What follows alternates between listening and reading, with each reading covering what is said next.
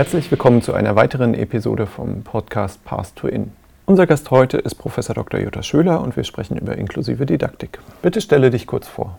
Meine pädagogische Arbeit habe ich angefangen 1964 als Lehrerin in einer Hauptschulklasse und gleichzeitig habe ich angefangen mit der Planung der ersten Gesamtschulen. Ich komme insgesamt von der Gesamtschulplanung, Organisation von Schule, das ist mein zentrales Interesse mit dem Thema dann Inklusion, wie man es heute nennt, oder dann Integration Kinder mit Behinderungen, habe ich mich erst seit etwa 1979 beschäftigt, vorher gar nicht. Also ich bin auch dezidiert nicht Sonderpädagogin, begreife mich nicht so. Meine Stelle an der Technischen Universität Berlin wurde dann irgendwann mal umbenannt in Allgemeine Schulpädagogik, Schulorganisation, weil das Thema Integration, Inklusion gab es sowieso noch nicht, nicht gewünscht war. Forschungsmäßig würde ich meine Tätigkeit bezeichnen als das Pendel zwischen Einzelfallanalysen, Begleitung von einzelnen Kindern, einzelnen Familien. Das war mir immer sehr wichtig, dass es konkrete Kinder waren, die ich die Familien dazu unterstützt habe. Und auf der anderen Seite Beratung von Schulen, Entwicklungen von Schulen, Schulorganisationen tatsächlich, damit sie in die Lage versetzt wird, auch Kinder unterschiedlichster Lernmöglichkeiten gut zu begleiten. Was sind aus deiner Sicht zentrale Fragen, die du dir im Hinblick auf die Didaktik des gemeinsamen Unterrichts gestellt hast oder immer noch stellst? Naja, ich glaube, vieles habe ich schon gesagt. Die, die Planung, die Didaktik muss auf der Basis von guter fachlicher Vorbereitung sein. So. Dann ist sagen wir, die im engeren Sinne eher methodische Entscheidung, äh, Auswahl von geeigneten Materialien. Und ich denke, dass das heutzutage erheblich einfacher ist als zu den Zeiten, als ich mal mit diesem Thema angefangen habe, weil es eben nicht nur die Schulbücher gibt, die im Klassensatz gekauft werden mussten und wo es dann den einen Klassen, eine Buch für das Gymnasium, eine für Realschule und dann wieder eins für die Hauptschule und für die Sonderschule für viele Fächer gar nicht. Das habe ich mich dann oft gefragt. Also da nimmt auch ein Kind, das als lernbehindert bezeichnet wird, am Englischunterricht teil. Aber äh, Lehrmaterialien für die Schule für Lernbehinderte zum Thema Englisch gibt es nicht, weil es da eben auch das Fach nicht angeboten gibt. Ne? Habe ich gelernt, auch nicht Geschichte als Fach da, wurde da angeboten. Also da haben sich jetzt schon viele Verlage drauf eingerichtet, bieten auch schon zieldifferent an. Und ich denke, viele Materialien, früher sind dann ungeheuer viele Druck-Einzelblätter verteilt worden, war das ein Problem. Also ich denke, die Auswahl der richtigen Materialien ist dann ein wesentlicher Schritt nochmal der methodischen Planung, der didaktischen Planung. Aber ich denke, wirklich richtig gut kann das nur funktionieren, wenn man auch für einzelne Einheiten, die möglichst so projektorientiert sind, dass es auch ein gemeinsames Ziel gibt, eine Ausstellung gestalten, äh, ein kleines Theaterstück vorführen. Äh, auch selbst im mathematischen Bereich gibt es da Beispiele, dass man was irgendwo präsentieren kann. Wenn man dafür nicht sagen wir, viermal je 45 Minuten abgehackt zwischen anderen Stunden eingeplant hat. Sondern das muss eine andere Basis kriegen, wenn man mehr Zeit zur Verfügung hat. Also da in Nürnberg gibt es ja auch eine Schule für geistig Behinderte, die sich geöffnet hat und die dann auch mindestens fünfte, sechste Klasse an einer Realschule weitergeführt werden konnte. Da habe ich Lehrerinnen und Lehrer an dieser Realschule erlebt, die äh, sich als Team zusammengetan haben und dann wenigstens an zwei Tagen in der Woche so offene Lernräume gestaltet haben, dass also die Kinder an vorbereiteten Materialien je individuell arbeiten konnten und wo dann klar war, in welcher Stunde welcher Fachlehrer dabei ist, um das zu beraten, aber das ist praktisch von allen gemeinsam geplant worden. Also ich würde mal sagen, didaktische Planung muss möglichst, wenn sie gut ist, fächerübergreifend sein hat dafür auch für ein einzelnes Thema mehr Zeit zur Verfügung. Das finde ich ganz wichtig. Also die Abkehr von diesen 45 Minutenstunden. Das ändert auch nicht viel, wenn man dann 90 oder 100 Minuten zur Verfügung hat. größere Zeiträume ermöglichen es zum Beispiel auch den hochbefähigten Schülern, die häufig vernachlässigt werden, auch die dürfen sich nicht langweilen, von vornherein zu sagen, pass mal auf, also das müssen hier alle, alle können, das hast du in einer Stunde fertig und jetzt habe ich aber noch eine richtig anspruchsvolle Arbeit, da brauchst du bestimmt die nächsten sechs Stunden dafür. Aber die müssen dann zur Verfügung stehen und nicht, wenn der fertig ist, ach ja, da habe ich noch mal hier einen Arbeitsbogen und da habe ich noch mal da einen Arbeitsbogen. Also das muss von vornherein als Material zur Verfügung stehen, wo, man, wo wieder der, der Diätkoch da ist, der die Schüler berät. Also wegkommen von der Einzelplanung für die Einzelstunde, ganz eindeutig. Was bedeutet zieldifferenter Unterricht für die Individualisierung bzw. für das gemeinsame Lernen? Ich denke, das Dilemma der augenblicklichen Situation von zieldifferenter Unterricht ist, dass überlegt wird, das letztlich auf drei verschiedene Abschlüsse hin zu orientieren. Was ist das Ziel, was die Gymnasiasten erreichen müssen? was ist das Ziel für die Realschüler und was ist das Ziel für den Hauptschulabschluss. So. Ich denke, dass man das gar nicht so pauschal für einen Schüler für alle Fächer entscheiden kann. Da wird, denke ich, kann man sich an den skandinavischen Ländern orientieren, wo die Schüler eben auch fachbezogen, modulbezogen Abschlüsse erwerben können. Und wenn einem der Matheabschluss fehlt, um vielleicht das begehrte Fach zu studieren, dann macht er vielleicht erst mal zehn Jahre was anderes und dann Mitte 30 holt er das Mathe-Diplom nach, was nötig ist für den Übergang zu dem Studium. Also, dass wir diese Pauschalen haben, ist schon mal falsch. Das ist total falsch. Äh, wieder, wir, wir, momentan noch muss dann definiert werden, was der Mindestanspruch ist für sagen wir, den Hauptschulabschluss. Und diejenigen, die dann so eingestuft sind, dass sie ja die Schule für, wie heißt es, Wahrnehmung und Entfaltung. Entwicklung. In Bayern Schule der individuellen Lebensbewältigung, ja. Die sollen ja gar keinen Abschluss erreichen. Die kriegen dann das verbale Zeugnis und wollen dann aber auch Zensuren haben, weil alle anderen Zensuren bekommen. Also ich glaube, das ist wirklich nochmal für die jetzigen Studierenden, sich bewusst zu machen, wie, was für ein Irrsinn dahinter steckt eigentlich. Es bräuchte bezogen auf überschaubare Lerneinheiten klare Ziele.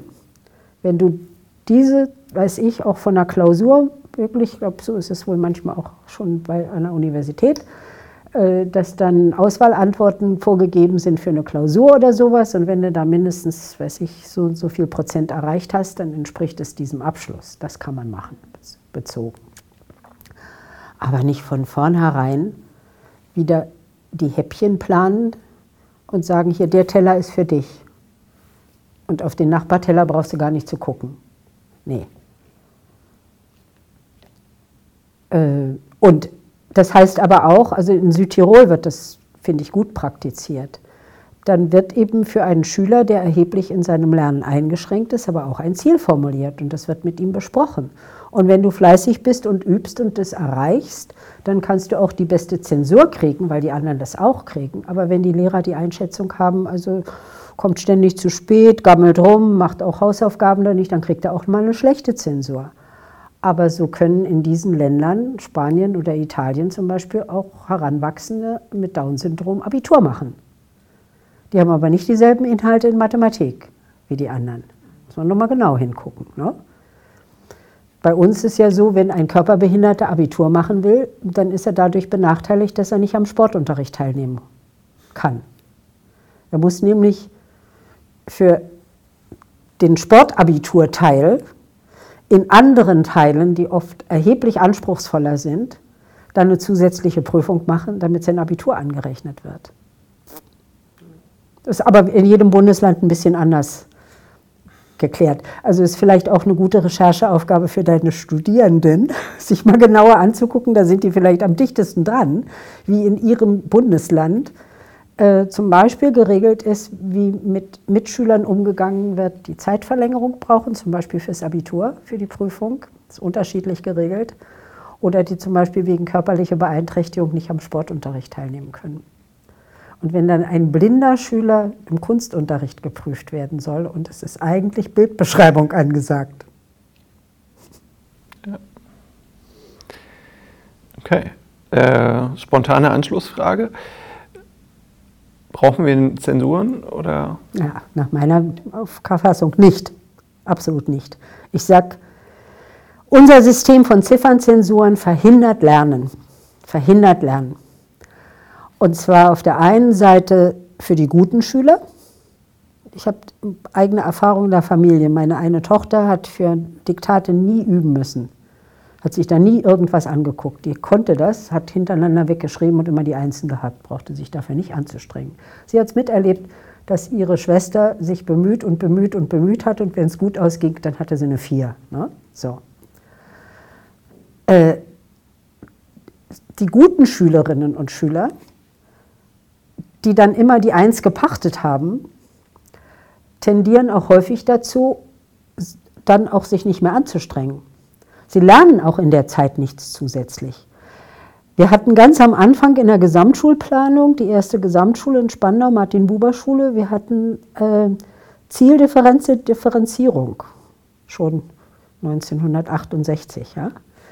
Das sah dann in manchen Fächern so aus, gerade so Mathematik, dass für ein bestimmtes Unterrichtsgebiet eine kleine Testarbeit am Anfang geschrieben wurde und dann wurde entschieden, welche Schüler welchen Kurs gingen, aber nur kurzzeitig, um welches Angebot zu bekommen, welche zusätzlichen. Dabei haben wir zum Beispiel bei Deutsch festgestellt, dass in der Regel etwa ein Drittel der Schüler den von uns geplanten Unterricht gar nicht brauchten, weil sie das schon vorher wussten. Ja.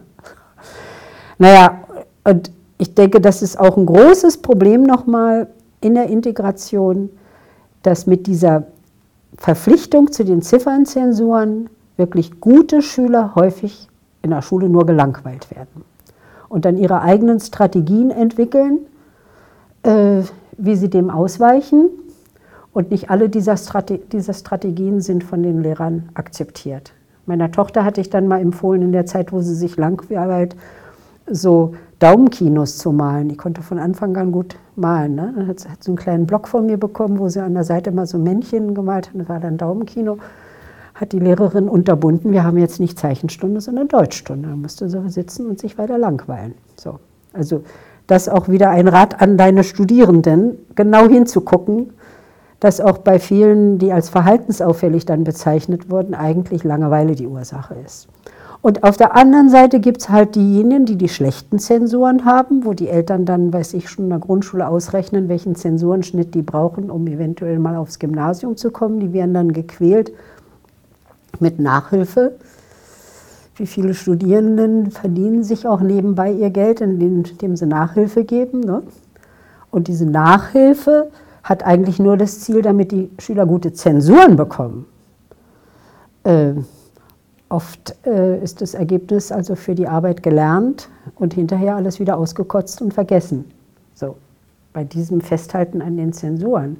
Oder wenn dann vielleicht der Onkel oder die Tante kommt und sagt, zeig mir doch mal deine Arbeit und das ist dann schlecht, soll ich es dir noch mal erklären? Nee, nee, ist nicht nötig, die Arbeit ist sowieso vorbei. Ja. Nee, also nochmal, und wir wissen ja, die anderen Länder, wie zum Beispiel die skandinavischen Länder, wo bis zum achten Schuljahr keine Ziffernzensuren gibt, die sind im internationalen Leistungsvergleich besser als Deutschland. Aber viele bilden sich in Deutschland immer noch ein, dass wir, weil wir doch eine Leistungsgesellschaft sind, auch diese Leistungsmessung brauchen. Das bedeutet aber auch, dass die Leistungen der Schüler beachtet und anerkannt werden müssen dass dann auch eine Rückmeldung kommen muss, was gut ist und was besser werden könne und eine inhaltliche Rückmeldung.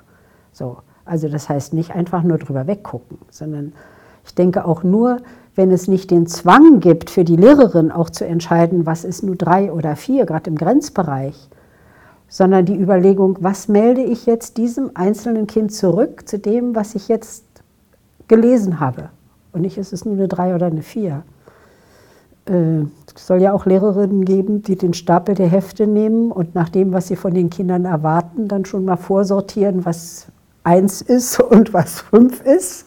Und dann dazwischen, ich glaube, die Christel Manske hat sogar mal so eine Untersuchung gemacht, wo man dann festgestellt hat, dass bei den Schülern, von denen das Bessere erwartet wurde, wirklich eindeutig mehr Fehler übersehen wurden und bei denjenigen, wo das Schlechtere erwartet wurde, akribisch vielleicht noch ein zweites Mal korrigiert wurde. Es kann doch gar nicht sein, dass der da nur zwei Fehler hat.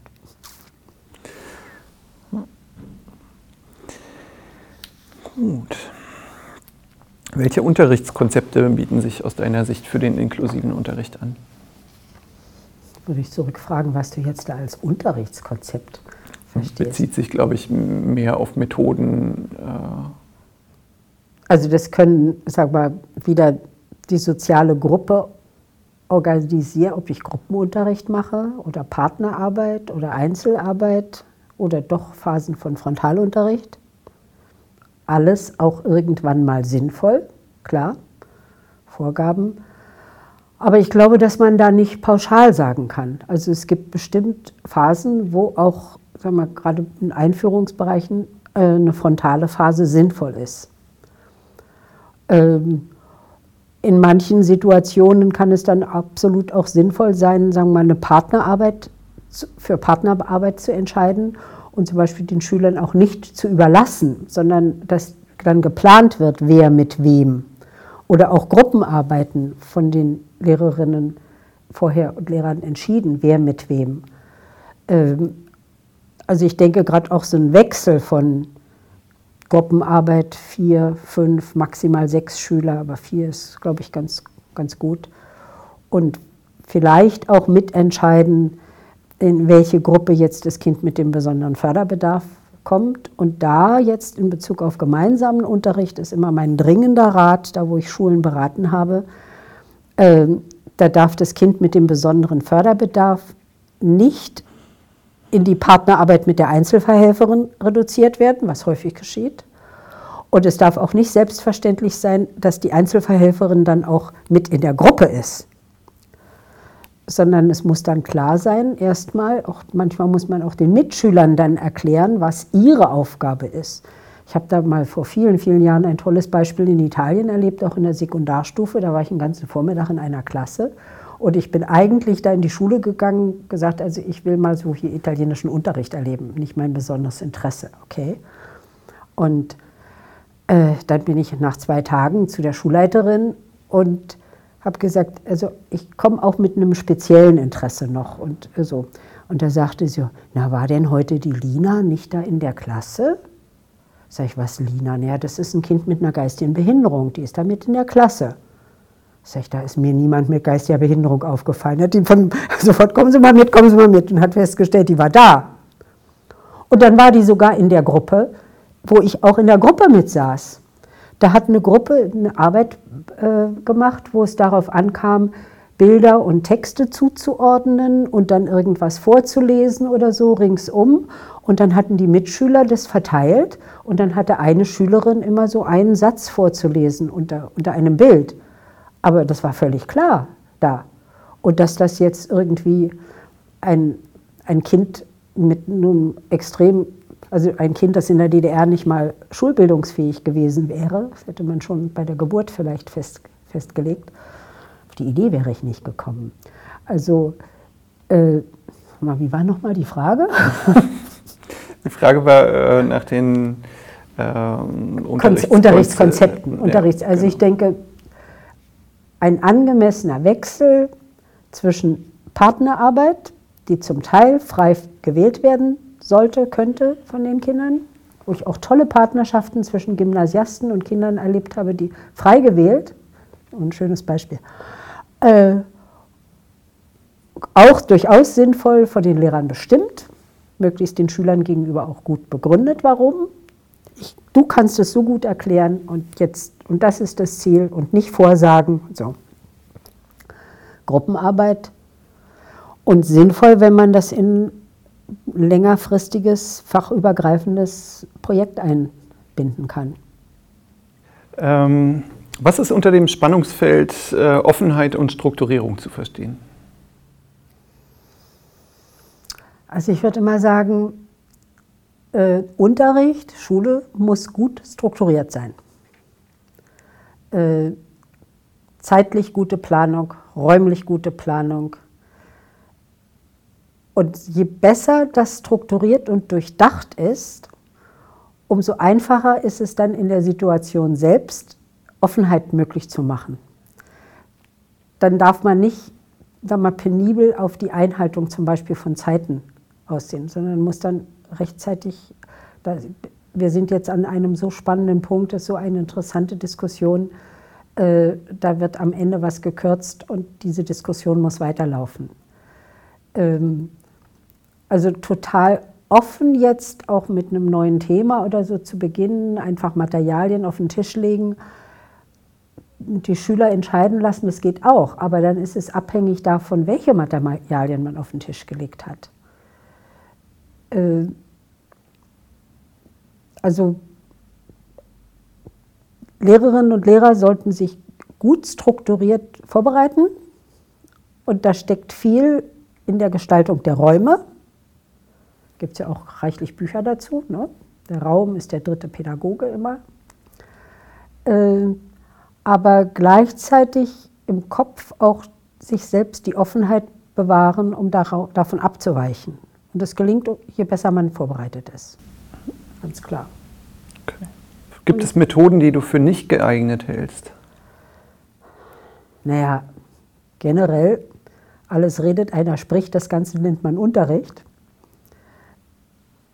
Nochmal, es gibt Phasen, wo frontale Einführungen sinnvoll sind. Aber ich glaube, das sollten sich Lehrer auch immer gut überlegen. In der Regel ist es so, die machen eine Einführung und erklären alles Mögliche, aber kurz und knapp und müssen hinterher trotzdem noch mal rumgehen ja? und das einzeln erklären. Ähm, lange Vorträge, lange Phasen, irgendwelche Filme zu zeigen, ohne einen klaren Arbeitsaufwand. Film zeigen kann sehr sinnvoll sein. Aber dann, wenn es ein Teil von Unterricht sein soll und nicht mal zum Abschlafen, um die Schüler äh, zu äh, belobigen, ne? äh, ich glaube, das ist jetzt heutzutage auch für Lehrerinnen und Lehrer bestimmt sehr schwierig, dass sie ja ihren Unterricht gestalten müssen in der Art der Wahrnehmung durch die Schüler immer in der Konkurrenz zu dem, was die Schüler durch die, durch die Medien mitkriegen. Und da die Aufmerksamkeit auch gerade für eine frontale Phase von Unterricht zu kriegen, glaube ich, ist deutlich schwerer, als das noch zu Zeiten war, als diese Medien nicht so eine große Bedeutung hatten. Ne? Also ich sage mal, Viele sagen, na, was habt ihr mit den großen Klassenfrequenzen? Früher waren es, ja, ich habe in der Hauptschule auch angefangen mit 40 Schülern. Und ich war selbst in der Grundschule auch in der Klasse mit 40 Kindern nach dem Krieg. Aber wenn der Lehrer am Montag gesagt hat, wenn ihr die ganze Woche über brav seid, dann gucken wir uns am Samstag, oder am, ja, am Samstag war noch den Film an und das war dann ein Schwarz-Weiß-Film über das Brotbacken oder das Leben der Igel. Das hat manchmal genutzt, zwischendurch zu sein, denkt dran. So, also ich glaube, äh, ganz viel ist heute notwendig, die Materialien und die Räume richtig zu gestalten. Dass das eine Grundlage ist auch für persönliche Begegnungen.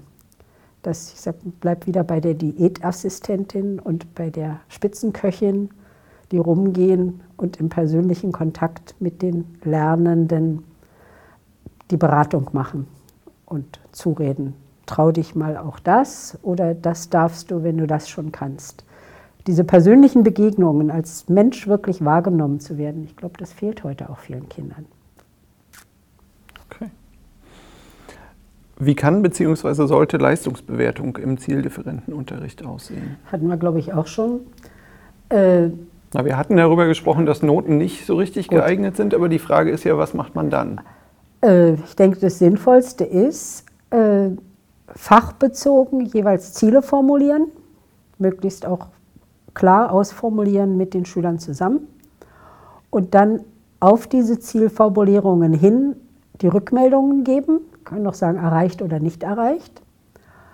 Äh, kann auch mit Zensuren verbunden sein, aber nur dann, wenn es auf das Ziel bezogen ist, das Ziel. Befriedigend erreicht, ausreichend erreicht. Nicht auf die soziale Gruppe. Also wenn die äh, Leistungsbewertung gruppenbezogen ist, dann ist das einfach schlecht. Dann gehört das abgeschafft. Aber auf den Inhalt bezogen, das jeweils Lernziel des einzelnen Kindes bezogen, denke am sinnvollsten in verbaler Form, wofür es heute auch, muss man gar nicht mehr die viele Schreibarbeit fürchten. Da gibt es Bausätze, die man dann überprüfen kann, ob das reinpasst, man dann in das, so ein Zeugnis reinnimmt. Aber solange es noch üblich ist, dass alle eben diese Ziffernzensoren kriegen, äh, sollte das auch sein. Das habe ich sogar erreicht in dieses Gymnasium in Hildesheim, hoch anspruchsvoll, katholische Privatschule, hohe Ansprüche, haben auch die Kinder mit geistiger Behinderung ihre Ziffernzensoren bekommen und die hatten alle ein Sternchen bezogen auf die individuellen Lernziele. Wir hatten, glaube ich, auch zwei Zensor, zwei Fächer, ich glaube Musik und Sport war das, wo sie das Sternchen nicht hatten und darauf waren sie dann sehr stolz. Also man kann dann, solange es Ziffernzensuren gibt, auch dem einzelnen Kind, sage ich mal jetzt, solange diese Utopie noch nicht erreicht ist, auch äh, Formul Ziffernzeugnisse formulieren und dann den Vermerk machen, bezogen auf die individuellen Lernziele. Und was dann tatsächlich die individuellen Lernziele sind, das kann man sehr gut textlich ausarbeiten. Dass man sagt, also in dem letzten halben Jahr war es das Ziel, äh, Subtraktion und äh, Multiplikation in diesem Zahlenbereich zu lernen und dieses Ziel ist im Allgemeinen befriedigend erreicht worden oder irgend sowas. Ne? Gut. Gibt es etwas, was du zu den didaktischen Fragen gerne noch sagen oder ergänzen würdest? Ich glaube es eigentlich nicht. Ich glaube, das habe ich gesagt. Ich sage mal, insgesamt Ziel ist nicht nur im engeren Sinne Didaktik, äh, der Gemeinschaftsschule, erste bis 13. Klasse für alle. Viel fachübergreifend, vielleicht innerhalb auch viel jahrgangsübergreifend. Also jetzt die Gemeinschaftsschule Schöneberg, erste bis dritte, vierte bis sechste, siebte, achte. So. Da kannst du ganz anders planen. Ich habe manchmal den Verdacht, diese Vorgaben, die es in einigen Fachdidaktiken gibt, streng auf 45 Minuten geplant, vielleicht noch bis hin, sowas habe ich selber auch mal vor Jahren vertreten, ja, äh, geplante Lehrerfrage, erwartete Schülerantwort. Und das dann alles schriftlich festgelegt, ist eigentlich ein Korsett, das nötig ist, wenn man bestimmte Lernstoffe in 45 Minuten Einheit abhacken muss. So. Aber äh, bei größerer Befreiung. Und das habe ich schon auch die Hoffnung, dass sich das ein bisschen rumspricht. Also da wieder die Frage, welches sind die Ansprüche von Qualifikation und Sozialisation für diejenigen, die jetzt in die Schule gehen? Die werden nicht in solchen Korsettbedingungen arbeiten müssen. Vielen Dank für das spannende Gespräch und auch vielen Dank fürs Zuhören.